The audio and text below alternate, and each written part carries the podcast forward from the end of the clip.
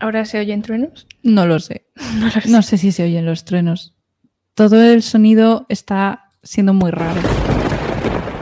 Bueno, si no se oyen los truenos, se los pueden imaginar. Sí, si no oís truenos.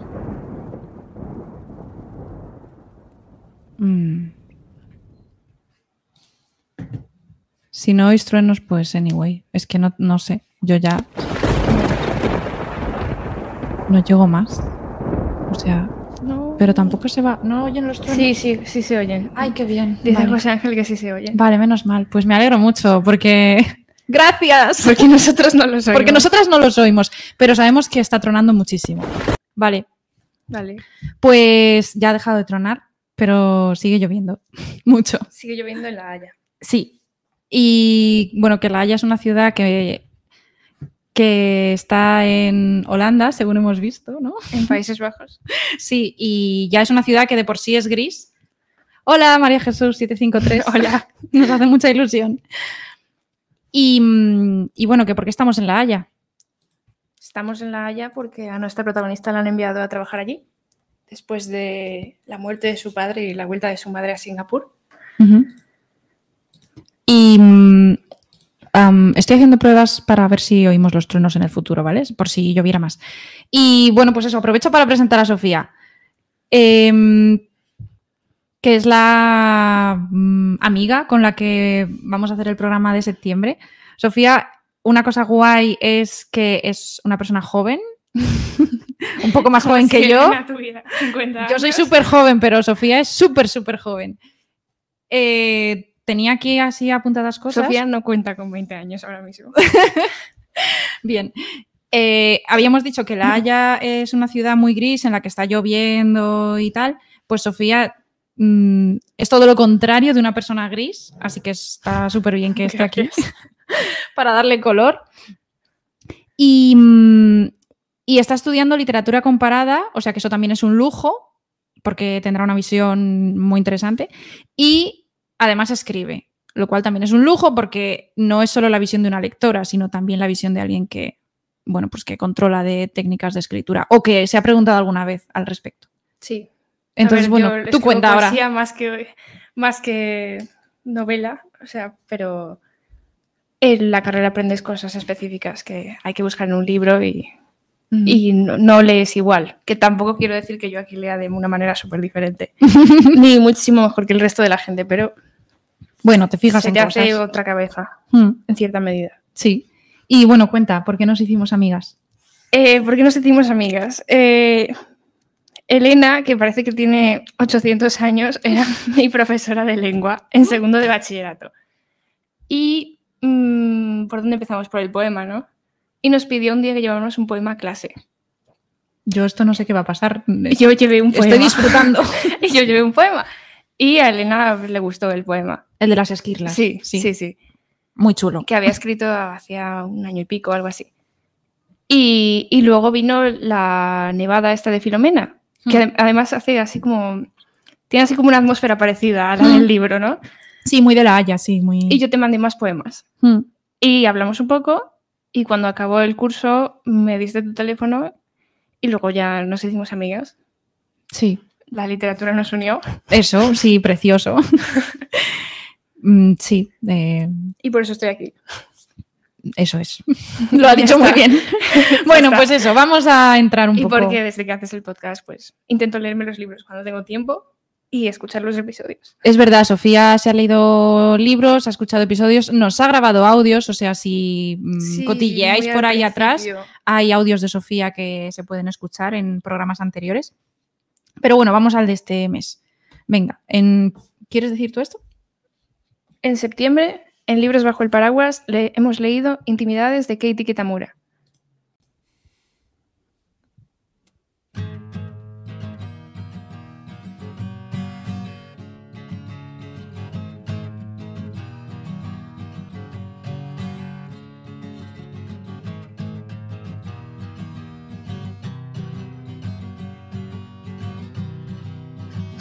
se oye la música.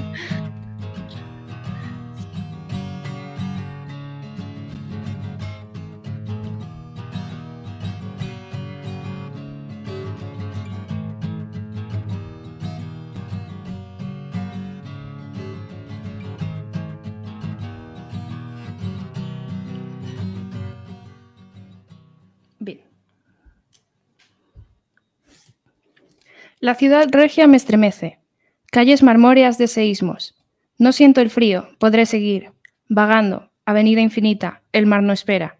Sirenas enlatadas para buitres, los justos, que se las comen distantes, miopes. Parecemos cobardes desde arriba, inabarcables desde abajo. De cualquier modo, unos hipócritas. Y unos ojos que no son míos, merman espaldas de otros seres, susurros de las casas, sus rincones. Quiero un hogar sin ser tomada, prisionera por voluntad, como Penélope, navegante por vocación, como extranjera, una ciudad que sea mía, una ciudad ninguna. Bueno, tengo que decir, ahora, ahora te pregunto, pero Sofía ha escrito el poema específicamente para el programa, específicamente para intimidades. Eh, no nos ha respondido que Tiki Tamura, eh, intenté contactar con ella, mm, pero dudo que haya nadie en el mundo que le haya escrito un poema a su libro. y me parece algo súper halagador. A mí, si fuera ella, me encantaría, no sé, tenerlo. Está en español, pero creo que ella valora mucho. Pero se hace lo que se puede. Bueno, a mí me, gustó mucho el poema cuando Sofía me lo enseñó.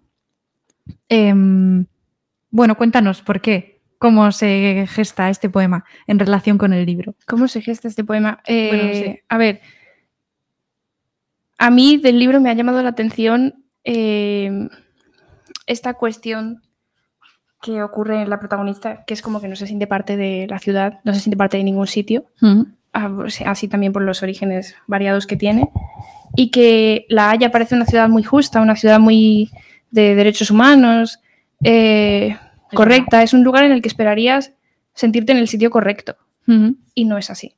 Entonces, eh, este sentimiento de desarraigo intentado meterlo en el poema. Y también que una vez empiezas a rascar en esta situación, te das cuenta de que no.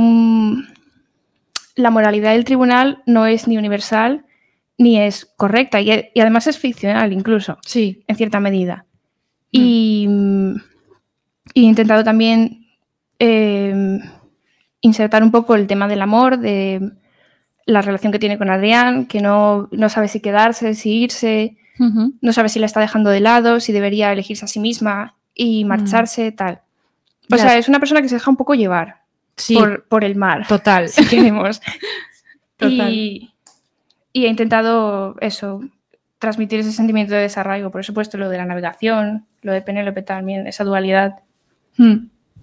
A mí me habían gustado, me gustan sobre todo Em, unos versos que dicen parecemos cobardes desde arriba, inabarcables desde abajo, porque, bueno, aparte de que me da una sensación como de viento que te pone patas arriba, eh, también me parece que, o sea, aparte de esa verticalidad, también me parece que refleja, ahí se refleja muy bien lo que yo siento con el libro, ¿no? Que tú lo ves desde arriba y dices cobardía, pero lo ves siendo pequeñita y dices, buf, inabarcable todo lo que está pasando, que si Adrián, que si el juicio, que si mm. las amigas, que si el librero, o sea, como que demasiadas cosas ahí.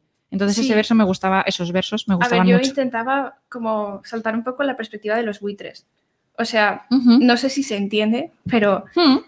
lo de sirenas enlatadas para buitres es como que esta gente del tribunal se están comiendo a la gente o a su humanidad y, las perspectivas, ¿no? Que ellos están como arriba hmm. y desde arriba es muy fácil eh, simplificar la situación y decidir que esto es lo correcto y esto es lo incorrecto. Y desde abajo es, hay muchísimos más matices que le afectan a la, a la protagonista y por eso ella no es la persona con el carácter adecuado para este trabajo. Ah, sí, ahora vamos a hablar de eso, sí. Y de cualquier modo unos hipócritas, porque en cualquiera de los dos puntos de vista no hay forma de solucionar esto.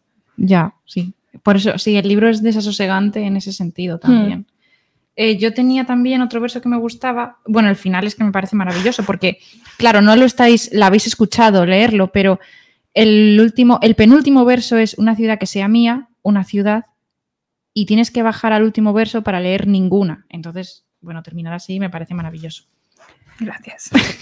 voy a leer, eh, porque hemos adelantado cosas, pero voy a leer como un resumen del libro para la gente que nos escuche y que no lo haya leído, que bueno, que mm. lo haya leído hace tiempo, que hay gente que hace los deberes eh, muy pronto, no como yo. Eh, bueno, es que hoy no está Antonio, entonces eh, la loca, quizá voy a ser yo. a ver, cuento. La protagonista y narradora de esta novela trabaja como intérprete en el Tribunal Internacional de la Haya, esto ya lo hemos dicho. Sin embargo, su contrato aún no es estable. No lleva, ella no lleva mucho trabajando allí. En el poco tiempo desde que llegó a la ciudad ha hecho una amiga, Jana, que trabaja en el Museo de Pintura de la Haya y que la invita a exposiciones. También ha empezado a salir con un hombre, Adrián, que se está separando de su mujer. En esta incertidumbre en la que se mueve la protagonista, le asignan un caso difícil en el que deberá hacer de intérprete de un ex jefe de Estado de un país africano. No se nos dice exactamente cuál. Eh, están, lo están juzgando por crímenes de guerra, es un hombre carismático en público, pero mm, con una actitud, creo, luego lo hablamos y eso, eh, muy agresiva en privado. O bueno, o agresiva en privado. Mientras se desarrolla el juicio, Adrián debe viajar a Lisboa para terminar de arreglar el divorcio con su esposa y ver qué hacen con los dos hijos que tienen en común. Y le ofrece a la protagonista que se quede en su piso, aunque ella tiene casa, pero bueno, él le ofrece que se quede en su piso. Sí, como una forma de comprometerse, ¿no? Hmm, pues, puesto que él en principio solo va a ausentarse una semana, o una semana y un poquito. No obstante, en su, su, viaje va a durar mucho más tiempo y en un momento dado Adrián va a dejar de responder a los mensajes que ella, que la protagonista le envía. Ella acabará dejando el piso de Adrián y rechazando una, la oferta de hacerla fija que le hacen en el Tribunal Internacional, pero en el último momento Adrián regresa y mmm, ella parece aceptar sus disculpas y sus explicaciones y ahí acaba la novela. Este es el resumen que he escrito. Me he dejado fuera las relaciones que esta mujer tiene con, bueno, pues con otras mujeres, con otras dos mujeres, bueno, he mencionado a Jana un poco, pero bueno, sale otra mujer y su hermano, que es librero y bueno, de los que igual hablamos a lo largo del programa. No sé qué tal la gente del chat, qué tal... ¿Qué les ha parecido el ¿Qué libro? os ha parecido? ¿Les ha ¿Qué- gustado? ¿No les ha gustado? ¿Por qué sí? ¿Por qué no? ¿Qué parte del libro os interesa más eh, comentar? Porque estábamos aquí Sofía y yo preparándolo y mm, bueno, tenía, tenemos así como distintos temas, pero si hay alguno que a vosotros os llame más la atención, pues nos lanzamos más ahí. Entonces, bueno, Sofía ha mencionado la moralidad, lo de que, jo, estamos en una ciudad donde está el Tribunal Internacional, donde parece que la justicia es como la bandera de la ciudad Mm. y, bueno, pues regular. Cuenta si quieres, o qué pensabas, o no sé. ¿Querías decir algo de esto? Sí, o sea que, a ver, yo no sé lo que ha hecho este señor, este ex jefe de Estado, ¿no? Pero eh, es ligeramente problemático el- la hegemonía que hay en, en el trabajo que ella tiene, ¿no? O sea, que ella supuestamente tiene una postura neutral porque simplemente se dedica a interpretar, pero em, es verdad que estas personas, em, bueno, es la crítica que se hace también en literatura, ¿no? La hegemonía europea, Hmm. el eurocentrismo. Sí, tú cuenta de estas cosas que tú, que tú estés estudiando, cuéntanoslas. No, que eso, que, el- que el- los libros que valen se deciden desde Europa, la literatura que vale eh, enraiza en Europa, y igual, igual ocurre con la justicia. que nos seguimos sin saber lo que ha hecho este señor, ¿vale? Hay que decirlo. Pero este, los jueces están, obviamente están con- convencidos de que tienen la razón y los juzgan aquí y... mm, Es que no sé cómo explicarlo. Sí, el, el ex jefe de Estado se lo dice de una manera O sea, él está a agresiva al final, de, bueno, es que es Occidente quien ha hecho estas leyes. Sí, claro.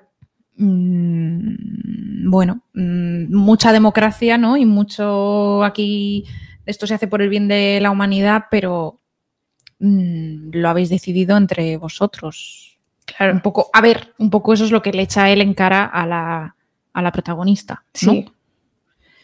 Hace poco fui a ver una obra, me estoy yendo, o sea, no está aquí, pero bueno. Vale. hace poco fui a ver una obra de teatro que se titula Prima Facie, que súper recomendable si la vuelven a poner, que trata sobre, bueno, sobre un caso de, bueno, de, pues de, de violación. Mm, Eh, lo que pasa es que, y, y tocan mucho el tema de que una cosa es la verdad y otra cosa es la verdad en la justicia, Claro, que son y- cosas Y lo distintas. dicen ellos en, durante el juicio, ¿no? Que ellos tienen que construir una versión coherente de, de la perspectiva de este señor y que el juicio no se trata de ganar, de, de, mm, O sea, no se trata de llegar a la verdad, sino que se trata de convencer. O sea, es también una cuestión retórica, ¿no? Un poco que crean Sí, en lo que en lo que quieren creer y convencerse de lo que quieren convencerse, con unos argumentos más o menos racionales, pero no necesariamente verdad. Sí, y lo importante es que haya pruebas. O sea, si tú, si tú tienes pruebas y si tú tienes eso, la retórica mm, bien construida, eso a lo mejor va a prevalecer sobre, mm, bueno, la verdad que queda fuera de la sala. Claro. Y desde ese punto de vista, pues sí, la moralidad es bastante cuestionable. Es una batalla ficcional al final. Hay, un, hay una parte en la que dice que en, dentro del tribunal se suspendía el juicio. Igual que, igual que lo del pacto de ficción. Cuando haces, cuando lees un libro, tienes que eh, estar de acuerdo en que te vas a creer las normas del mundo de este, de este libro. Sí, perfecto. El O pacto sea, de ficción está poco- bien. Que es expliques, exactamente sí. lo mismo. Sí, sí. Sí, es, es lo que pasa también en un juicio. O bueno, yo creo que es que te da pie a pensarlo con Sí. lo que Y cuenta. con lo que, eh, a propósito de lo que dicen en el chat, Mm, o sea, hay- hay la intervención de la testigo y la testigo dice que sabe perfectamente quién ha sido eh, la persona que ha ordenado a estos soldados y tal, pero lo dice desde una perspectiva emocional. O sea, Claro. no aporta ninguna prueba material. No, lo o sea, que que, no ya estoy ha tratando visto. de, Ya, ya, ya. de invalidar el testimonio, ¿no? Pero quiero decir, si estuviéramos realmente buscando la verdad, Mm. aportaríamos otro tipo de pruebas.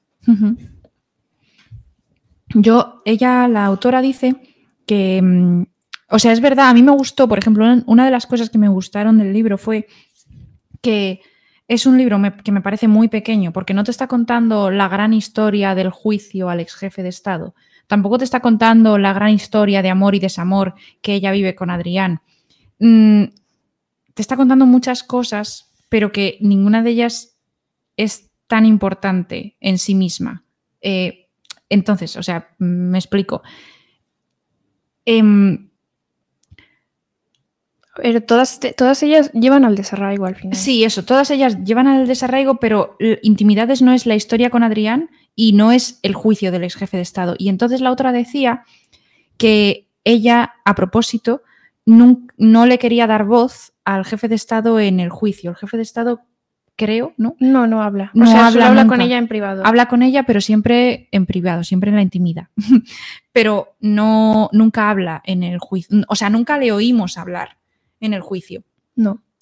Y sin embargo, sí que quería eh, la autora, o sea, como que lo hizo a propósito, eh, pues que hablara una mujer, eh, bueno, pues implicada en los hechos. O sea, esta testigo Sí. que habla está ahí porque la autora quiso que él no hablara, que este señor, esta figura no hablase, y que en cambio sí que, bueno, pues que tuviésemos la visión desde otro punto, desde el punto de una testigo que efectivamente está implicada desde un punto de vista emocional. Sí, bueno, claro, sí. yo sí me creía la testigo, pero la vi, bueno, yo creo que a propósito se, se la ve, pues, A ver, sí, eso es- está ahí, ella está ahí a propósito. O sea, eh, además es como una respuesta a... O sea, es una cadena de jerarquías que se repite. El tribunal manda a este señor y este señor no habla, pero habla la testigo. Mm. Nos dice Clara eh, que es la importancia del papel de los abogados en los juicios. Claro, sí. O sea, mm, dependiendo de cómo em, un abogado hable, es que es muy fuerte. Es que según cómo hable, según las cosas que digas, Claro. pues es que eso puede decidir si tu juicio se gana o se pierde, por cómo se dicen las cosas. Yo creo que esto mm, a la autora le interesa bastante, que depende mucho de cómo se digan las cosas, de la retórica, lo que ha dicho Sofía, pues mm, la verdad se va moldeando con eso. Claro. No con lo que ocurrió realmente, no con la realidad, se moldea con el lenguaje y con las pruebas que se van aportando. Eso está interesante. Sí, no, y además hay una parte mm, en la que ella está traduciendo y dice que, era muy es que es muy importante que ella eh, pase bien los matices. Eh, Creo que es- está hablando justo la testigo, que si no, no puede contarse su historia bien. Claro, porque el lenguaje no son so- exclusivamente las palabras, sino que también hay un tono. Entonces, claro, los intérpretes las palabras las pueden traducir, pero el tono mm, es complicado, o es más, a mí me parece más complicado. A mí me agobiaría mucho ser intérprete. Mm.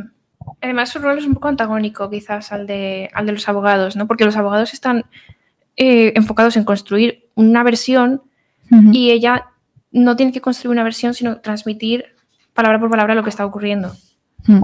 que puede ser más o menos creíble más o menos trabajado. Claro, pero si con muchas veces las emociones juegan un papel importante para convencer, Claro, sí, Sí. sin duda. el intérprete tiene mucha responsabilidad en el sentido de que hay parte de la emoción, de la carga emocional que se puede transmitir con el tono. Y bueno, claro, supongo que la gente escucha el tono de la persona, aunque no, aunque no entienda lo que está diciendo, escucha su tono. Claro. Pero el intérprete al final, la traducción del tono es, bueno, es que es muy difícil. Ya. A mí me parece un trabajo muy estresante. Sí, sí, lo sé. Sí lo. Y todos los días eh, hay con también muy un trabajo no muy incierto en el sentido de, de, bueno de, del- de lo laboral, de lo que a ella le pasa, que al principio no es fija, luego ya le ofrecen la plaza fija y tal, sino que muy incierto porque no sabes qué te vas a encontrar ese día cuando vas a tu trabajo. Mm. O sea, no vas, vas a tener que improvisar todos los días de tu vida. O sea, vale, sí, tienes Sí. unas herramientas que entiendo que estudias y que para, con las que te preparas, pero, pero sabes que vas a, a escuchar con muchísima, muchísima atención y a, bueno, y a, y a ver cómo sales del apuro. Pero me parece que tienes un apuro diario. Mm, Nos dice Palo Sir que ella quiere traducir de una forma honesta. Claro, sí, bueno, de una forma profesional. Ella parece que, que bueno, sí que quiere hacer bien su trabajo, ¿no? Sí, Otra pero cosa quizá- es que eso le suponga una carga muy grande, pero... claro, quizá el problema es que se implica demasiado en el trabajo. Porque mm, es como es un poco lo que le dice el señor al final, ¿no? Que le dice que ella también está en desventaja y le dice que es una hipócrita Mm. y le pregunta a otra persona, ¿por qué no le has dicho nada? Pues porque no ha dicho nada que no sea verdad. Mm. O sea, es quizás demasiado honesta en, Sí. en su trabajo, ¿no? Que es, puede que sea ese el problema. Sí, o uno de los problemas. Con eso de mm, esas palabras tan duras que le dice el ex jefe de Estado ya casi al final del libro y Mm. ella pues se va y tal, con eso queríamos hablar también de, mm, bueno, yo veo que ella constantemente está siendo víctima, bueno, esto es mi opinión, ¿eh? Vale, Tú. está bien. discrepas, o puedes, quiero decir, puedes discrepar. Eh, ella está siendo siempre víctima como de microhumillaciones. Sí. Ninguna, en sí- ninguna cosa de las que le suceden es una humillación grande en sí misma, creo, pero sí, claro, si las juntas todas, pues al final tenemos un, pues eso, un desarraigo, un malestar muy grande. O sea, le pasa lo de, bueno, le pasa todo lo del ex jefe de Estado, que es lo que hemos estado hablando. Le pasa eh, lo de Adrián, que desaparece, que ahora si quieres hablamos de eso. Mm, le pasa las relaciones con, con sus amigas nuevas, que está un poco ahí Sí, como que no termina de llevarse demasiado bien con Yana. sí, no sé, a mí me da la sensación de que no se acaba de fiar completamente de ella. Y la amistad, si no hay confianza, pues mm, bueno, todavía, o sea, que está ella, la protagonista, que no tiene nombre, que lo comentábamos antes, está todo el tiempo como, como sí, pero no. Mm. O- Eh, eh, no tiene nombre, o sea, es un recipiente vacío. Sí, ah, perfecto, sí. Sí, sí, es que, buah. Mm, Entonces, bueno, es- esa sensación, teníamos una, una lectora que me decía que sí, que no le había llegado el libro, que no, mm, que no, que la había dejado insatisfecha, que le había, aunque es un libro corto, eh, bueno, pues que le había costado terminarlo. Sí, a ver, es un poco anticlimático en ocasiones. Mm. Y no va, no termina de ir de nada en concreto. Que es un poco el punto. A mí eso me gusta, ¿eh? Que no termine de ir de nada en concreto me gusta. Sí, es un poco el punto, pero eh, no sé, tú lo lees esperando que hablen del problema de ser intérprete y no hablan de eso, que hablen de la relación con Adrián y no hablan de eso, que hablen de su desarraigo en La Haya y tampoco hablan de eso, ni de los problemas de la ciudad. O sea, Ya, sí, no lo sé. sí, tienes Lo que hay esbozos, pero no terminan de concretarse. Sí, es que sí, también le pasa, le pasa a la novela y le pasa al personaje, ¿no? Como que... Sí, como que tiene amagos de hacer cosas, se piensa mucho, mucho tiempo irse o no irse del piso de Adrián. Como que quiere ser más eh, una persona con más voluntad de lo que realmente es. Sí. Nos dice Clara que entiende, que, la que entiende la sensación de culpa por la posible repercusión de su traducción en la, en la sentencia. Hombre, claro, sí. Mm. Sí, yo no sé, tampoco sé hasta qué punto ella siente culpa. Yo creo que siente No pues culpa, pero quizá desarraigo, responsabilidad. Sí. responsabilidad, sí. Bueno, ella habla de que duerme mal, ¿no? Esos días, de que también es verdad que la llaman a horas como intempestivas para que vaya a hacer de, de intérprete. Sí, pero también es que es muy difícil, o sea, yo creo que a ella le resulta muy difícil separar el trabajo de su vida personal. Hmm. Y. mm, Y. No sé, no consigue distanciarse emocionalmente de los crímenes de guerra, no consigue distanciarse emocionalmente de. Y además que el trabajo que tiene es como es alienante, o sea, ella es una máquina que traduce. Sí. No Sí, tiene ella- voz y no tiene voto. Sí, no tiene, no tiene, no puede ser ella misma, ella tiene que ser otro todo Hmm. el tiempo. Tiene que ser el ex jefe de Estado o tiene que ser quien le toque. Pero ella no. Eso es verdad, eso es muy Y es interesante. como cuando lees un texto en voz alta, ¿no? Que eh, si no tienes un diálogo interno muy marcado, Hmm. eh, te lo crees o parece que lo estás diciendo tú. Y yo creo que ahí está un poco el problema. Sí, la, autora cuenta que a ella le interesa mucho, pues eso, es cuando hay personas que tienen una voz y que hablan con una voz que en realidad no es su propia voz. Por ejemplo, un intérprete. O, por ejemplo, la siguiente novela que está escribiendo, por lo visto, trata de una actriz o de un actor. Pero vamos, que al final, pues eso, son personas que hablan, pero que las palabras que dicen no son suyas, son las de otro o las de otra. Y eso, pues bueno, entiendo que es complicado. En el libro creo que hablan de que tienen como psicólogos a su disposición Sí. los ser, intérpretes del va. tribunal. No, ella de momento no, no sé. En, yo conocí a una chica que era actriz de teatro y que me contó que, mm, bueno, que ella conocía como dos tipos de maneras de, de, mm, afrontar el trabajo de actriz. Una era como fijándose en, las, en los elementos del escenario y asociando lo que tenías que decir a los elementos que había en el escenario. Y otra era como haciéndolos, como creyéndotelos un poco, Mm. como haciéndolos muy tuyos. Pero que cuando hacías, cuando optabas por eso, cuando los hacías muy tuyos, claro, de ensayar, ensayar, ensayar, ella me contaba que, jo, si es que si estás, no sé, ocho horas al día siendo alguien que no eres tú, o sea, eso te, te deja un poco tocado porque llegas a tu casa y tienes que mm, cuatro horas de ser tú y luego te vas a dormir y a lo mejor sueñas con tu trabajo y, y donde no eres tú nunca, donde eres otra persona o donde dices las palabras que dicen otras personas, nunca dices las tuyas. Uf, Es que no sé hasta qué punto es necesario eso para ser buen actor. Porque- meterte, dices, claro, sí. meterte tanto en el papel, claro, eso mm, no lo sé. Es que es un dilema. O sea, a mí me parece muy difícil, me parece que te deja mm, ido de la cabeza. Ya, No sé. ya. Eh, me parece muy complicado, sí, no sé. Mm, bueno, no sé si hay algo, bueno, no, no hay actores o actrices en el chat que nos puedan ilustrar. A lo mejor sí, no sé. bueno, puede. O alguien que haya tenido alguna experiencia. Mm, a ver, ¿qué más teníamos apuntado por aquí? Eh, relacionado con lo de la voz, bueno, no hemos dicho que, ya que estamos en un libro pues que tiene que le da tanta importancia al lenguaje y tal, no he dicho el nombre de la traductora, que ahora es algo que se está reivindicando mucho. Quien es, no solo quien lo escribe, no solo el autor original, sino quien lo traduce. Bueno, en un libro como este. Claro, en un libro Hay como este. decirlo. Sí, la traductora se llama Aurora Echeverría. Mm, Bueno, pues eso. Vale. Ahí lo, ahí lo dejo, el dato.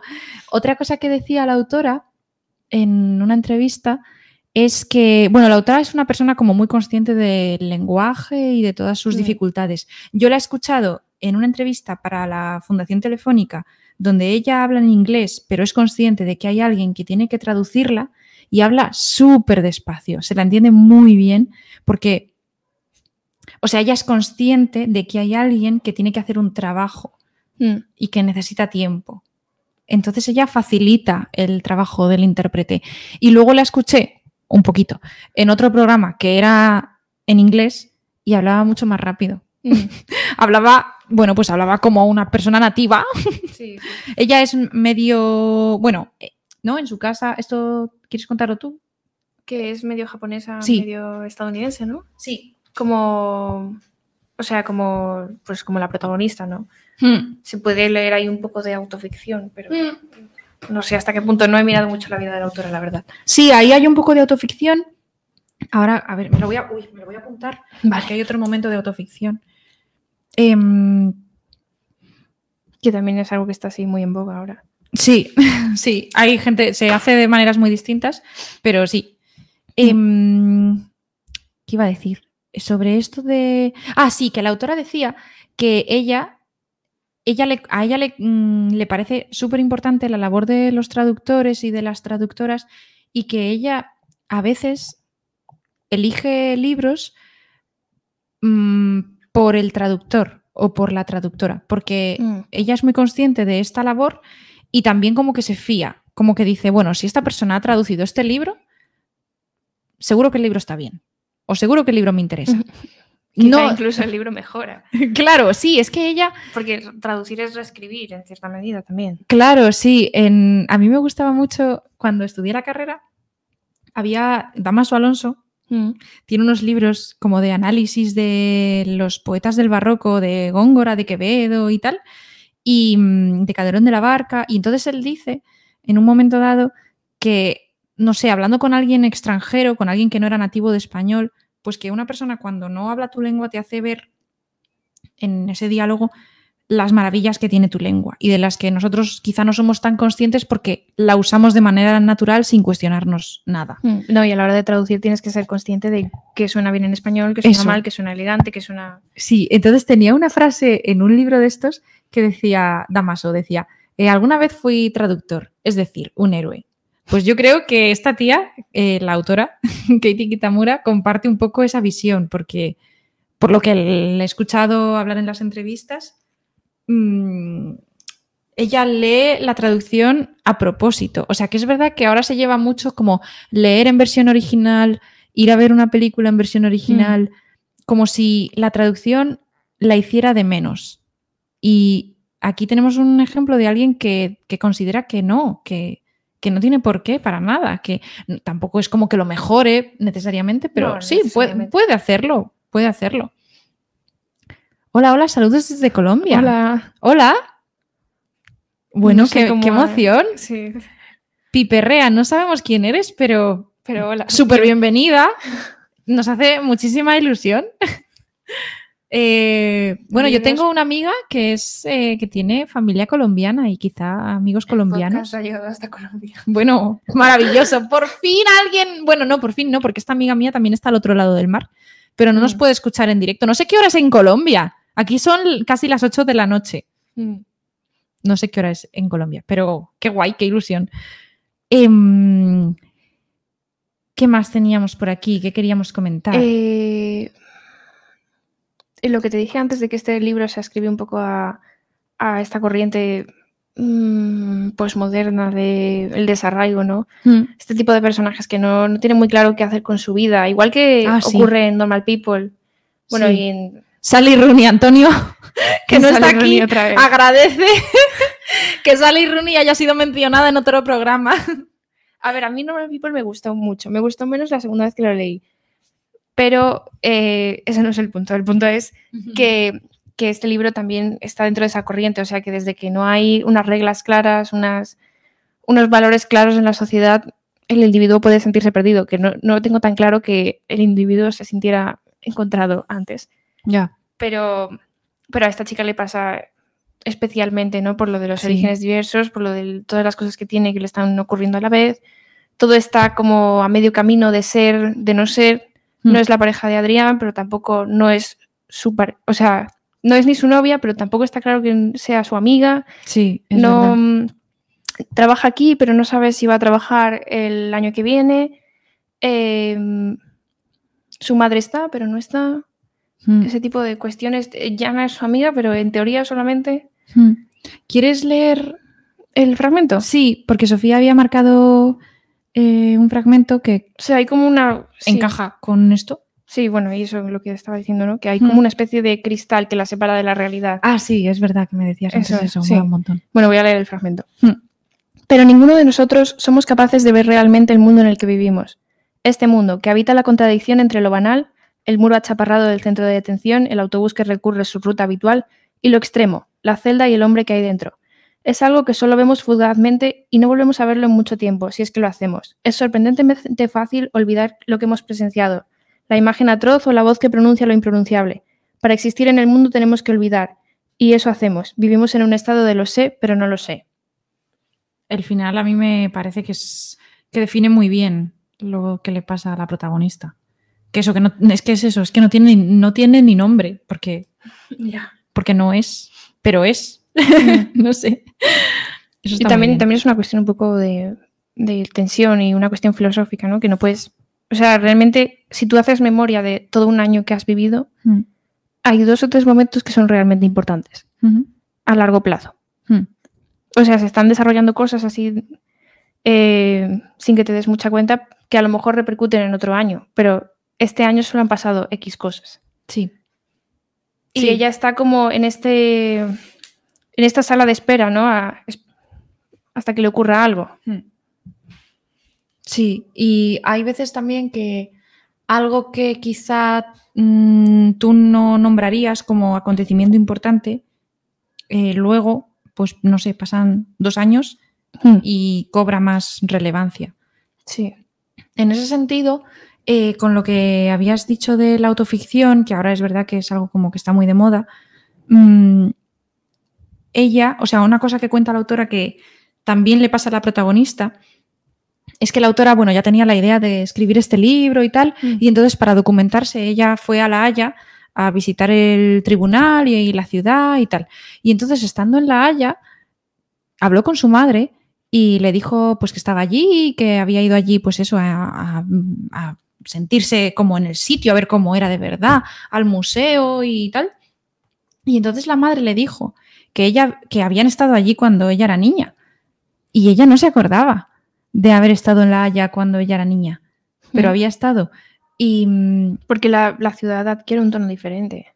claro, Ahora. y, y la protagonista, eh, ya al final, después de esta escena tan desagradable con el ex jefe de Estado, eh, se va a una playa y también está fatal, bueno, está fatal, está mal por la situación con Adrián, que, que está desaparecido, y entonces habla con su madre por teléfono y la madre le dice que está en una playa y la madre le dice, si es que estuvimos en esa playa cuando eras niña y, y entonces de repente ese es el punto quizá de más color de... Sí, como que ella recupera un poco el equilibrio. Sí, ahí es un poco manera. como que ella sabe quién es en Sí. ese momento.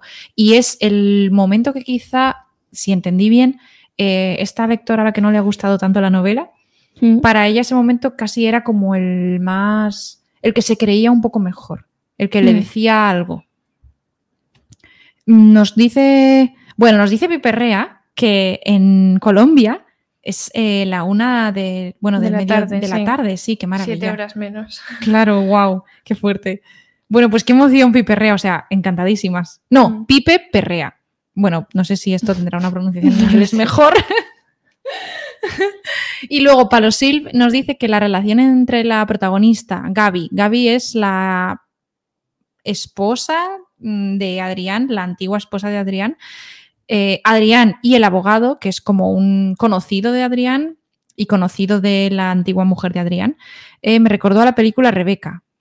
Yo no conozco esta película. Eh, pues es una película en la que un hombre se casa con una mujer más joven que él y la lleva a vivir a su casa y en esa casa como que está muy presente la mujer de anterior que tuvo este hombre, que es Rebeca.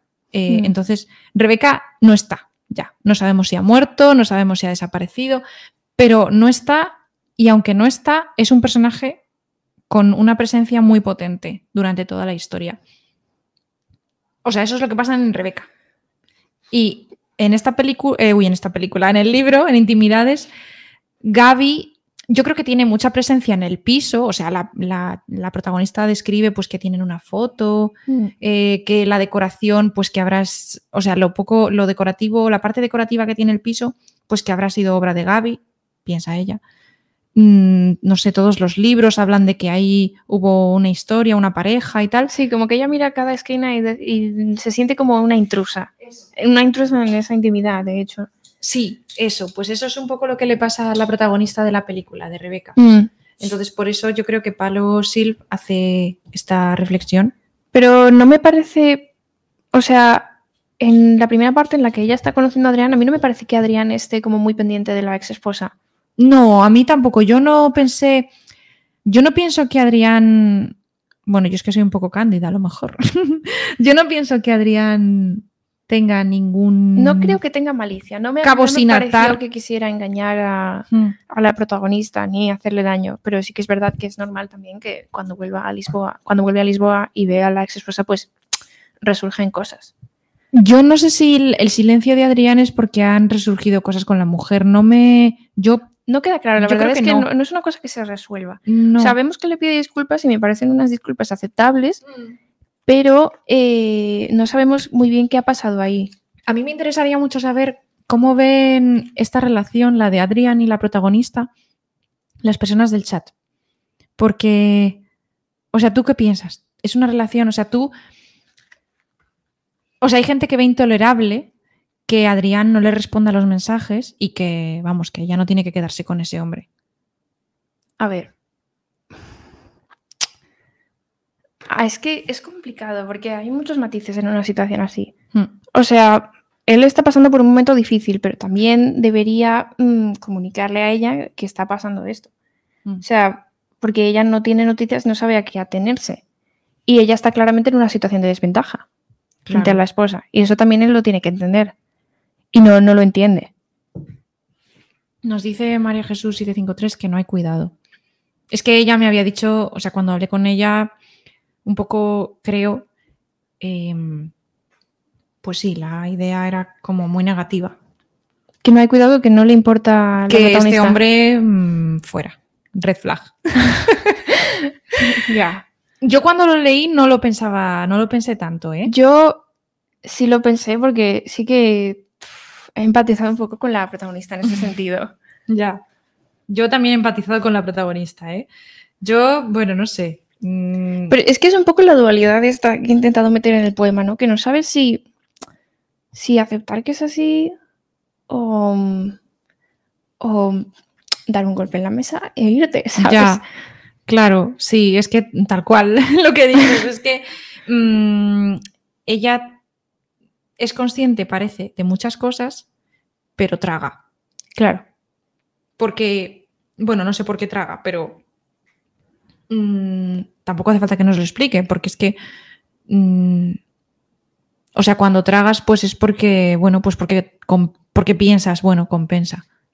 ¿no? Mm. O sea, porque dices, es que eso, si doy un golpe en la mesa, al final, pues el drama va a ser mayor o, o me voy a ver abocada a una situación peor. Por eso me gustaba tu verso de, de lo de los cobardes y lo inabarcable.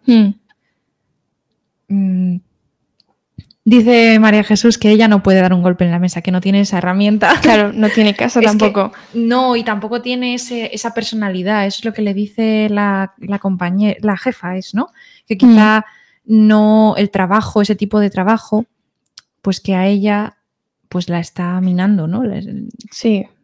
Que quizá no tiene el carácter. Sí que tiene la profesionalidad, pero no tiene el carácter para el tipo de trabajo. ¿No? Algo así le dice. Sí, sí, algo así le dice. Se lo dice ella, yo creo, a la hora de rechazar el. la Ah, ella es la que ¿no? hace esa reflexión, puede ser. No sé si se lo dice o lo piensa y nos lo dice a nosotros. No estoy segura, la verdad. Mm. Mm, se me ha olvidado lo que iba a decir. Está muy mal decir eso ahora. Eh, es que al final, aunque ella sea una mujer independiente, que vive en una ciudad sola, que Mm. eh, está independizada de sus padres, que tiene un trabajo tal, los roles de género no dejan de pesar sobre ella. Bueno, es que son horrorosos. Y tú, y a ti como mujer te toca sentarte a esperar. Como Penélope, Sí. que se va a tu marido a un viaje de 10 años y estás aquí eh, porque quieres, tejiendo. Y ser comprensiva. Claro, y eso es una, una postura con la que te puedes identificar, pero también te identificas con la otra. Y no hay forma de ganar, porque No. no, puedes elegir uno de los dos lados. No, es, es horrible. No sé, yo con, con Adrián, o sea, me he visto tantas veces, no yo, mm, quizá yo no tanto, pero amigas en esa situación de no me responde y de mm, que, o sea, ella pasa mucho, decías, pasa un tiempo mm, dándole vueltas a si se queda en el piso, ella ya no está a gusto, porque no está a gusto, pero todavía sigue en el piso, se plantea qué, qué disculpas o qué explicaciones puede aceptar, Claro, ¿cuánto estás dispuesto a aceptar? Sí. pero al final lo acepta enseguida Ya. lo acepta enseguida. Pero es que yo eso lo he visto tantas veces. eh, o sea, mm, vale, tú estás ahí dándole vueltas, eh, ¿por qué no me está escribiendo? Mm, ¿Qué está pasando por su cabeza? Por tu cabeza, o sea, como que en tu cabeza le dedicas tanto tiempo a este Adrián mm, Hmm. ficticio, bueno, ficticio real. y primero, él no te está, no está en su cabeza, no te está dedicando ni la mínima parte. y mm, también eso, o sea, por otro lado, le exculpa en el sentido de que no lo está haciendo con malicia, porque no es consciente, o sea, no te está castigando, no está... Mm. Mm, pero claro, es que es terrible, porque no, no se está poniendo en tu lugar tampoco, porque mientras que este hombre, Adrián, está desaparecido, mm, pues le dice al final, es que a mí esto me, enf- me enfadó mucho cuando le dice él, ay, es que no sabía que Gaby iba a aparecer en el piso cuando estabas tú, pero pues no sé, pues piensas, ¿sabes? Que, o sea, es que a- seguro que a una, a ella, a la protagonista sin nombre, se le habría habría mm, valorado todas estas posibilidades, el abanico lo habría tenido súper pensado. Y se le habría ocurrido, pero como Adrián, o sea, es que a Adrián no se le ha no se le ha pasado por la cabeza que Gaby puede ir al piso porque a Adrián no se le ha pasado nada por la cabeza. ¿Por qué? Es que no sabemos lo que se le ha pasado por la cabeza porque el libro no está escrito. Es Claro, ya, pero yo creo que lo de que es que, o sea, bueno, no sé si Adrián, pero otros mm, señores que conozco de amigas y tal, es que no es que piensen y piensen mal. O Es que no piensan, es que no piensan. Es que no le están dedicando ni un minuto de su tiempo, ni un minuto de sus preocupaciones. Es que no sé hasta qué punto podemos simplificar la situación. A ver, a mí me parece que este chico se disculpa, bueno, se podría disculpar más, pero bueno, esto se puede, se puede dejar pasar. Hmm, Y que ella ya ha tenido el arco de personaje y que más o menos esto va a funcionar. hmm. Pero no me termina de complacer Hmm. esta situación. Claro, sí, es que son dos cosas distintas, sí, es verdad. Dice Clara, no creo que sea un problema de rol, ella es muy insegura, nos cuenta sus intimidades, que son sus inseguridades. Pero es que, es que no es una inseguridad ilegítima, es que es una inseguridad fundamental en la realidad. Claro. Ella está en desventaja. Pero es que ¿cómo no vas a sentirte insegura si este señor te ha dicho que vuelve en una semana o en una semana y poco y no solo no vuelve, sino que desaparece, missing? O sea, es que sentirte segura sería demencial, o sea, sería, si te sintieras segura, ahí es donde hay un problema. Lo lógico, lo normal, lo natural, lo humano es sentirse insegura. Pero vamos, eso no hace falta hacer un máster en psicología para saberlo. Entonces, Adrián podría hacerse un poquito cargo Y es que si ella fuera una persona que no, que no tolera estas situaciones, no se habría ennoviado en primer lugar con Adrián, porque no le pega, no sería coherente. Mm. Sí, es verdad, tal cual. A- eh, como Clara ha mencionado lo de las eh, intimidades, inseguridades, otra cosa que comenta la autora por ahí es que em, el libro se titula Intimidades porque parece que la intimidad es algo positivo, un estado al que llegamos con otra persona o con otras personas y que es algo bueno en principio, pero que ella, que la autora, lo que quería también era reflejar intimidades que no son tan positivas. O sea, que tú te ves en una situación de intimidad con alguien y esa intimidad no te hace bien a ti o no es, en general no es positiva. Por ejemplo, pues, hombre, lo más claro es las situaciones que ella vive con el ex jefe de Estado, que claro, son, son muy íntimas, son muy cercanas, Hmm. pero no son positivas. O sea, son positivas desde el punto de vista profesional, porque así funciona, la justicia puede seguir su curso, pero no son positivas para ella. Dice eh, Clara también que, que, bueno, que quizás sí, porque la verdad es que todos los hombres que aparecen son muy egocéntricos. El novio, El abogado, bueno, el abogado es que es una cosa loca. Increíble, El abogado, no hemos hablado de él, pero es que es, Es- increíble. es otro nivel. A mí el abogado quizá me parece un personaje como que está ahí para hacer las maldades que hace, ¿sabes? Como no tan ser humano de verdad, sino como un tipo que está ahí, pues... Sí, porque además es un personaje que no se termina de resolver. Hmm, O sea, aparece en la fiesta esta para mm, tocarle un poco las narices a Adrián.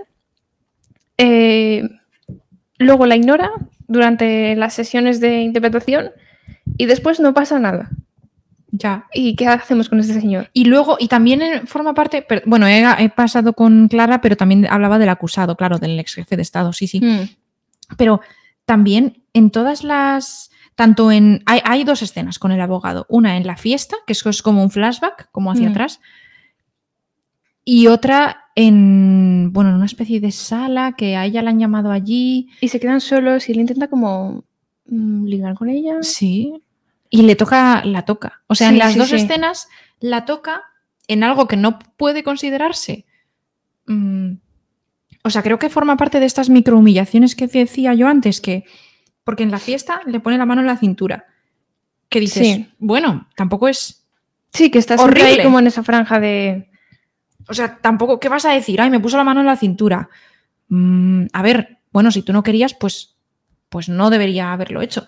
Pero tampoco es horroroso, tampoco es asqueroso. Tampoco, o sea, uf, está ahí como. Sí, en Es la que es ese frontera. tipo de cosas que si son bien recibidas no hay ningún problema, Mm. porque no son unos avances demasiado claros, pero si son mal recibidas pueden ser problemáticas.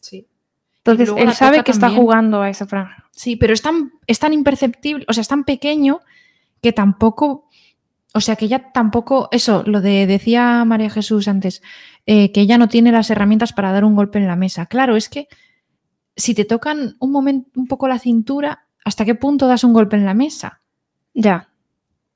Mm, que es un poco, muchas veces hay microagresiones a las mujeres que van un poco así, ¿no? Que son como cosas pequeñas, cosas pequeñas, cosas pequeñas y de repente no pasa en el libro, ¿no? Pero esto lo escuché en, en otro podcast, en Deforme Semanal, Mm. pero ellas decían, son dos mujeres que contaban que eso, que, que, hay, que ellas a veces eh, se han sentido como que, vale, te hago esto que es muy poquito, te toco la rodilla, te toco la cintura, mm, te, y te igno- ignoro un mensaje tuyo.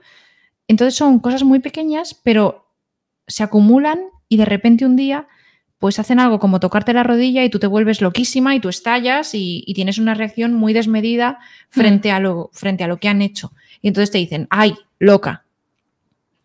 Y dices, claro, es que si vemos, si nos fijamos solo en tú me has tocado la rodilla y yo me he puesto a gritar, pues claro, parece que soy una loca. Pero Mm. es que es que ha sido como una cosa constante, una gotita que, que al final pues se ha desbordado. Sí. O sea, no sé, yo, creo- yo veo que la protagonista está un poco en esta situación, en muchos aspectos de su vida. Sí, también cuando interpreta para el mandatario. Mm. Que el tipo es, es hostil, pero es hostil de una manera discreta. O sea, solo hacia ella y solo en- con comentarios breves. Y ella nunca le hace caso. Mm. Pero la está poniendo incómoda. Mm. Claro, pero si aislaras esas cosas, tampoco tienes nada como para decir, bueno, Ya. es que. No sé, es regu. Eh, voy a poner un audio de una lectora que nosotras no vamos a oír, pero que hablaba como de, bueno, de esta situación, ¿no? De, cómo se siente la protagonista y de. A ella le ha gustado el libro. Bueno, lo pongo y la, la escucháis. La escuchamos a ella. Me ha gustado mucho el libro Intimidades. Eh, creo que refleja muy bien la sociedad actual. La invasión de su intimidad, la inseguridad, la sensación de amenaza e inquietud que siente la protagonista me resultan muy reconocibles. Bueno, pues eh, gracias por el audio. Yo creo que, que recogía un poco lo que hemos estado comentando. Mm, lo tenía que haber puesto antes, pero bueno, perdón. Em, no sé, no sé si nos queda alguna cosa más que querrías comentar. No hemos hablado nada de mm, ella a través de su amiga Yana. Bueno, hay una escena muy rara bueno, rara no, pero hay una escena en la que Jana, esta amiga, que vive en un barrio medio conflictivo, pero barato, o sea, que la, la vivienda le ha salido asequible, barata y tal, em, tienen una cena, Jana, Adrián y ella, que es un poco tensa. Sí. Y luego hay otra, a través de Jana, ella conoce a, una, a otra mujer de la que se hace amiga, que se llama Elaine, y que tiene un hermano que, ha suf- que es librero, Antón se llama él, y que ha sufrido una agresión eh, precisamente en el barrio, en este barrio como un poco conflictivo, periférico, donde vive Jana. Mm. Y él dice que no se acuerda de nada, pero lo que ocurre en realidad es que él estaba en ese barrio cuando le agredieron, pues parece que encontrándose con un amante. ¿Pero lo llegan a confirmar o es solo que lo dejan ahí y nosotros unimos los puntos? No lo sé, Porque no estoy segura. no lo sé. No lo sé. Yo lo doy por hecho, pero la sí, verdad es sí, que no lo sé. pero el libro quiere que lo des por hecho. claro. Hmm. Bueno, pero démoslo por hecho. Sí, no sé. Es que luego ella, la protagonista, cuando está, además es que es en una situación como súper, no sé, desagradable, pero este desagradable como muy sutil que le pasa a Mm. ella siempre. Sí. Ella está con su jefa y le acaban de decir Le que acaban de ofrecer el contrato para quedarse como intérprete en La Haya. sí, Y aparece este señor con lo que parece una prostituta, pero hay un poco de... Hay una implicación quizá mayor. hmm, porque Y- están yendo a comer. Y claro, y ella tiene enfrente a esta señora del, que le está ofreciendo el trabajo y está mirando a la mesa de detrás como este señor y la otra se besuquean. Sí, sí, eso es, es que es como muy... Es, muy violento. Es muy violento, pero una violencia como súper velada, como súper... Sí, pero es así todo en el libro. Pero todo es así, no, no, está muy bien esa escena porque tú estás como súper incómoda leyendo, ella también lo está, la protagonista. Mm. Y que la Mm, señora se da cuenta de que no le está respondiendo. Claro, es que... Es y que se pone, horrible. creo que se pone a llorar en algún sí, momento. Sí, sí, pero como sin darse cuenta. Bueno, Sí. una cosa. También está con Adrián, que no, que no sabe nada de él, que no sabe qué, qué está pasando en Lisboa. Bueno, bueno, es que es- esa escena es. La parte. Si hubiera un. Es, es anticlimática, es lo que dices tú. Sí. Pero si hubiera un clímax, sería esta escena. Además, ellos, el, el librero y la amante, prostituta, lo que sea, se van un momento y luego vuelven y ella dice, esto sí que lo dice ella porque yo no lo, yo no lo había percibido así, ella dice que igual se han ido al baño y han tenido Sí. relaciones ahí y han vuelto. todo pasa como de manera velada. O sea, nada se confirma. A mí me. El personaje de Antón. ¿Mm? eh, no, no me cae ni bien ni mal. Hmm. Pero me gustó mucho. No tiene mucho que ver, pero me No, gustó no. mucho la anécdota de los libros. O sea, Ah. esta- estaba muy bien contada. Sí. Cuando, cuando Cuéntala, dice que cuéntala. él se ha ido. No, que vino alguien pidiendo 40 metros de libros, además así por metros. Hmm. y, y que no sabían para qué era, pero que le cascaron un montón de ediciones viejas a unos precios exorbitados. Y que le invitaron después unos amigos a su casa y le van enseñando la casa, así muy bien decorada, muy bonita, tal, que parece una, una revista de decoración de interiores. Mm. Y llegan a la biblioteca. y hay 40 metros de sus libros Sí. que no van a leer. Sí, sí, sí. Es que es terrible. Es terrible. Sí, eso creo que también está basado en hechos reales, según contó la autora por ahí. Es, es ridiculísimo. Sí, eso también, también encaja con lo de... Encaja con la atmósfera de la ciudad en realidad, Sí. ¿no? Porque la ciudad es así como pétrea, como señorial, como Sí. una ciudad con mucha autoridad. Y luego es todo cuestionable. O sea, ya, Yana vive en un barrio en el que no, no se puede estar. Mm. Mm, Sí, en el que hay mm, crímenes, crímenes, Sí, o sea, sí, sí. no sé, es peligroso estar por ahí por la noche. No sé si hay, pues, si pasa algo también sospechoso en la exposición, no estoy segura. Mm, No lo sé. no lo sé, a lo mejor lo pensé y no. O sea, es que, a ver, en la exposición a lo mejor tú te sigues sintiendo incómoda, pero bueno, es un poco buscado porque es cuando ella ve el cuadro este donde hay una mujer y un hombre le está haciendo una proposición, parece que inocente, Sí. y el hombre está como tranquilo. Y entonces ella como que decide que ese cuadro solo lo podía haber pintado una mujer. Sí. No, no entiendo muy bien por qué Yana la, le dice que su barrio es muy bueno y que se tiene que venir a vivir aquí. O sea, es una cosa que, que no he conseguido. Yo entiendo Explicarme. que lo que Yana quiere es creérselo ella misma. Mm, puede ser. Un poco como, o sea, Yana ya, o sea, es que para Yana es tarde, o sea, Yana ya, se ha comprado la casa allí, entonces ahora... Y lo que dice mm, de, de las cámaras, de cuando habla de lo de, creo que cuando, cuando están los tres en la cena, dice Mm. que cuando uno es propietario que te cambia la cabeza y que empiezas a... mm, Eso lo dice Yana. Sí, y que te empiezas a sentir más seguro con las cámaras y tal, que antes no te hacían gracia. Mm. Y es un poco como que Yana ya ha pasado al otro lado del sistema. Quizá, quizá sí tiene el carácter, ¿no? Y, y la protagonista no termina de sentirse cómoda con esa... Claro, sé. pero tener el, tener el carácter es positivo. o- Mm, no lo sé. A sea, mí que- no me gustaría ser Yana. Claro, a mí tampoco. Ahí hay, yo creo que, no sé, hay, eso a mí me parece una cuestión interesante que plantea la autora, ¿no? Donde nosotros como lectores, ¿dónde nos situamos? Pero es que muchas veces, pues acabamos siendo llana. Claro, pero es que es, es muy difícil mantener una postura coherente. También no, Llana no tiene un Adrián con un piso Claro, en un barrio bien claro. y ya decorado. Pero claro, a cambio, vale, Adrián tiene un piso en un barrio bien y decorado, eh, pero lo ha decorado su mujer. Mm. no sé, ¿qué prefieres?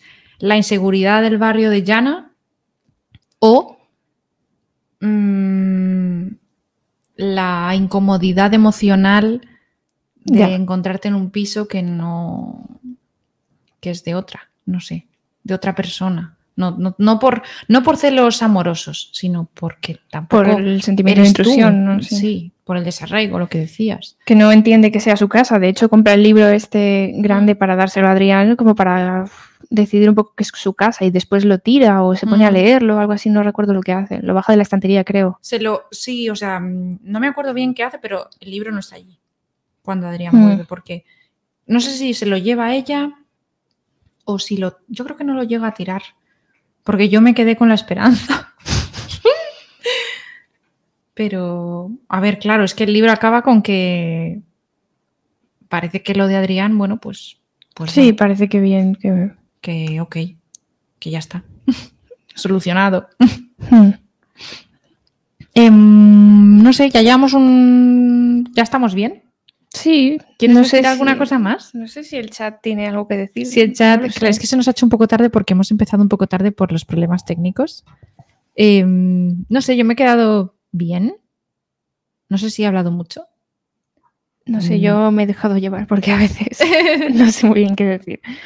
No, bien, has dicho cosas muy interesantes. Ah, querías decir lo de que el, ese, el trabajo se parece a ser profesora. Eso no lo has dicho. No, bueno, no, es que cuando, claro, eh, cuando ella, mm, bueno, si hay alguna profesora en el chat, igual nos puede decir. Si alguien quiere decir algo, que lo diga ahora, por favor. Claro, cuando ella se plantea o se lo plantea a su jefa, no me acuerdo, tú has dicho que lo decía ella, ¿no? Quizá, eh, lo de mm, si tiene el carácter para ese trabajo y con toda la reflexión sobre si hablamos con voces que son nuestras o con voces que son de otros, como le ocurre a los intérpretes, pues claro, a mí, o sea, hace poco tenía una conversación con unos amigos que también son profesores y hablábamos del tipo de profesores que éramos cada uno.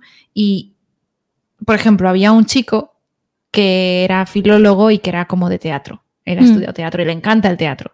Y le gusta, bueno, él- él lo ha estudiado desde el punto de vista crítico, teórico, pero le gusta mucho la actuación y tal. Entonces él actúa en clase, a veces, y no le genera problemas, no le pasa nada. Y luego había otra chica que decía que, bueno, que ella era muy autoritaria en clase. Y entonces yo dije, pues es que yo, eh, o sea, a mí lo que me pasa es que yo no sé actuar, o- sea, yo no sé separar, yo soy como la protagonista, esta, un poco. Yo, si me enfado en clase, me he enfadado en mi vida y no me gusta enfadarme. O sea, no es que, claro, es que yo creo que hay profesor, yo veo que hay profesores que se enfadan en clase, compañeros se enfadan en clase y montan ahí lo que sea, o dan una charla como súper serios, o como, Mm. guau, esto no puede ser, o no sé qué, y luego salen Y tú no te sientes Y bien aquello- eso, ¿no? Se quitan el abrigo de profesor, el, el abrigo se queda dentro con la charla que hayan soltado, con el enfado que hayan tenido, con lo que sea, y ya está, y siguen con su vida. Y, jolín, qué bien. Yo no, yo Mm. no sé hacer eso. Yo no, yo si me enfado en clase, me voy enfadada. Sea, yo salgo de clase, me he enfadado en clase, salgo de clase y estoy enfadada. Ya. Mm, pasa algo triste en clase y yo salgo de clase y estoy triste. No, no Pero puedo. creo que es diferente, porque a veces tienes que enfadarte con, con los alumnos. Tienes que enfadarte con la enfadarte. gente y tienes que poner límites. Sí. Y es que este cuesta. protagonista es una persona que no sabe poner límites. O que le cuesta. Por eso empatizo. Por eso, por- y precisamente no sabe poner límites porque tiene quizá demasiada empatía. Pero es que te hundes, te dejas llevar, ¿no? Claro, yo, No opto por, así. yo opto por enfadarme poco. Esa es sí, mi- pero, mi- pero hay que enfadarse a veces. A veces sí, pero me cuesta mucho porque es que pienso es que me voy a ir enfadada. Hmm. Y lo peor, porque ahora no, pero eh, cuando he tenido así algún otro curso, me an- antes, Vale, vale. antes de conocerte, y con cursos más pequeñitos. Yo me enfadaba en clase, me iba enfadada a casa, luego después del enfado de los calores, ya bajas a la tierra y más, y entonces decías, jo, pues a lo mejor, pues aquí he sido injusta, o en alguna cosa que he dicho, tal. Llegaba el día siguiente a clase en plan, esto hay que hablarlo, igual que si te enfadas con un amigo, Mm. jolín, esto hay que hablarlo. Y estaba allí la gente tan tranquila, hola Elena, ¿qué tal? No sé qué, y yo, pero... Claro, pero, Pero es que a veces que ayer nos enfadamos. Te tienes que enfadar a veces. No es, como es como conquistar un terreno, o sea, a veces tienes que atacar para recuperar espacio. Ya, pues es que mm, no, No, no. no, no debería ser así. no, no sé. Bueno, con, o sea, Pero a ver, cuando hay como relaciones de poder y sí. tal, y niños, adultos, ahí, Claro, sí. claro. No, no debería ser así. O sea, ahora ya me estoy así. saltando de, claro, eso siendo profesora, pues sí, o sea, tienes que hacer eso. Mm. Porque si no se te suben a la Mm. chefa, ¿no? Claro, por eso a mí me gusta según qué gente. bueno, que esto no, perdón. Pero bueno, que sí, que al hilo de los trabajos, hay trabajos que es verdad que como que, no sé, que te exigen a veces, bueno, no te lo exigen, pero que tienes que tener cuidado de hasta qué punto te quedas ahí o eres capaz de salir de ahí una vez que vuelves a tu vida normal. Bueno, entonces, ¿qué, qué veredicto hacemos? O sea, ¿nos ha gustado o no nos ha gustado? A ver, a mí me ha gustado. Decía, decía también esta amiga, no sé, compañera, Hmm. que ha leído el libro que, y que no le había gustado tanto, que mm, una, una cosa que dicen en teoría de, pues, en escritura creativa y tal, que lo que Sí. tienes que hacer es mostrar y no contar, Sí. ¿sabes? En plan, no me lo cuentes, no me hagas la reflexión, soy capaz de hacerlo yo sola. No, y está, bien, ¿no? Porque el libro está narrado en primera persona. Claro, pero para ella había demasiado de eso, había demasiada explicación, demasiada... Y encima, mucha explicación y mucho pienso esto, pienso esto, pienso esto, para luego no hacer nada. Muy frustrante. Es que es así. es, que es así. Es que una persona así es así. Sí. Entonces, Sí, yo- diría que está logrado, pero que no es. A lo mejor no es la. A lo mejor lleva a un libro aburrido necesariamente Mm, este tipo de cosas. claro, O sea, pero- Porque si no eres este tipo de persona, a lo mejor un libro como este te da pereza. Mm. Bueno, es corto. Eh, la autora decía, le preguntaba a alguien en una entrevista que si, que hasta qué punto le ha influido a ella esto de mm, que si leía mucha literatura japonesa y que hasta qué punto eh, le había influido. Y entonces ella decía que en general los libros japoneses son cortos. Y que entonces que ella, en, o sea, ella no diría que ha sido influida mucho por la literatura japonesa, pero sí que ve cierta influencia en cuanto a que escribe novelas breves. Breves y un poco intimistas, ¿no? Quizás. Mm. Nos dice nuestra, nuestra oyente de Colombia que Show Don't Tell también es muy de guiones de cine. Claro, sí, es que el cine es narrativa también, o sea, Mm. mm, tiene otro código, pero es narrativa igual que la literatura. A ver, a mí este libro yo creo que me ha gustado desde un punto de vista psicológico. Mm. Más que Más que literario, sí. ¿no? Sí, sí, estoy de acuerdo, sí, a mí también. O sea, no porque lo lea y me identifique, que también en algunas cosas, sino porque es interesante ver cómo actúa una persona así. Pero como libro no termina de ir de nada en concreto. No, Claro. No diría que tiene un lenguaje así muy especial. Mm. Y no sé. Sí, a mí me parece también que hay O sea, está bien el juego de las intimidades, el título está bien traído, eh, los diferentes ámbitos en los que esto sucede está bien, Mm. pero no sé. Sin más. Sí, o sea, literariamente, pues bueno, pues es eso. Mm, Ya. Ya. está bien, está sí, bien. está. Y psicológicamente. A ver, a mí me parece que literariamente quizá estamos. Por eso me gustaba esto que decía antes de que no. La historia que nos estaban contando no era el juicio, no era la historia de amor. Mm, Porque quizá esas. Bueno, esto. Bueno, no sé. Pero esto quizás son narrativas a las que estamos muy acostumbradas por el canon eh, occidental y quizá un poco patriarcal, de que se nos tiene que contar una historia como súper, súper, súper Concreta. rimbombante y como súper relevante, como que va a cambiar el mundo. Y a lo mejor es que para las mujeres nuestro mundo o el mundo, mm, pues lo que lo agita y lo que lo, lo que provoca, pues, no sé, esos temblores, quizá no es el gran juicio del jefe de, esta- de Estado. Por supuesto, sí lo hace, sí que, es- sí que es enorme, no digo Mm. que no, pero que. Y son muy problemas del primer mundo lo que le pasa a esta mujer, pero Sí. Y este libro yo creo que está escrito para un público femenino. sí. Porque los hombres no tienen. Bueno, sí. No diría que estas son preocupaciones masculinas si nos no, ponemos a, más preocupaciones. a separar los roles de géneros así de manera. Sí. Entonces a mí me gustaba esa cosa pequeña por, por eso, porque, claro, estamos muy acostumbradas a las, a las historias de, pues sí, de heroicidades, de, no sé, de grandes conflictos. No, y al final la protagonista no es una heroína. O sea, No, pero es que no, tiene, no tenemos que ser heroínas. ya. O sea, no tenemos no, las protagonistas o los protagonistas. pero ese es el dilema. Ella quisiera ser más. Quizás Sí. quisiera ser más fuerte, ¿no? Hombre, más dueña de su vida, desde, Sí, desde eso, luego, eso sí. seguro. Claro. Bueno, que sí, que psicológicamente da para mucho. bueno, pues, eh, ¿quieres decir algo más? Mm, Bueno, no sé. Que. Gracias por invitarme. Bueno, sí, a mí me ha gustado un montón, me hacía mucha ilusión. Mm, pues nada, vamos a despedirnos. Sí. Eh, vamos a tardar un par de días igual en anunciar el tema del mes y eso, porque Antonio está ocupado. Pero bueno, en principio en octubre sí que va a estar él. Y ojalá. Hola, Whiskers. Gracias por tus apoyos. Em, eso, que bueno, no sé, si quieres volver.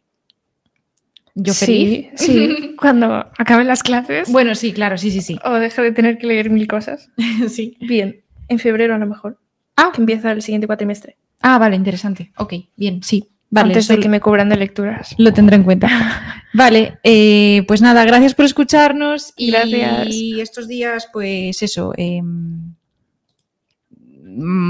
mañana no, pero lo antes posible pondremos como el tema del mes siguiente y a ver qué libros proponemos y todas estas cosas. Estad atentos al Instagram y ya decidiremos. Adiós. Adiós.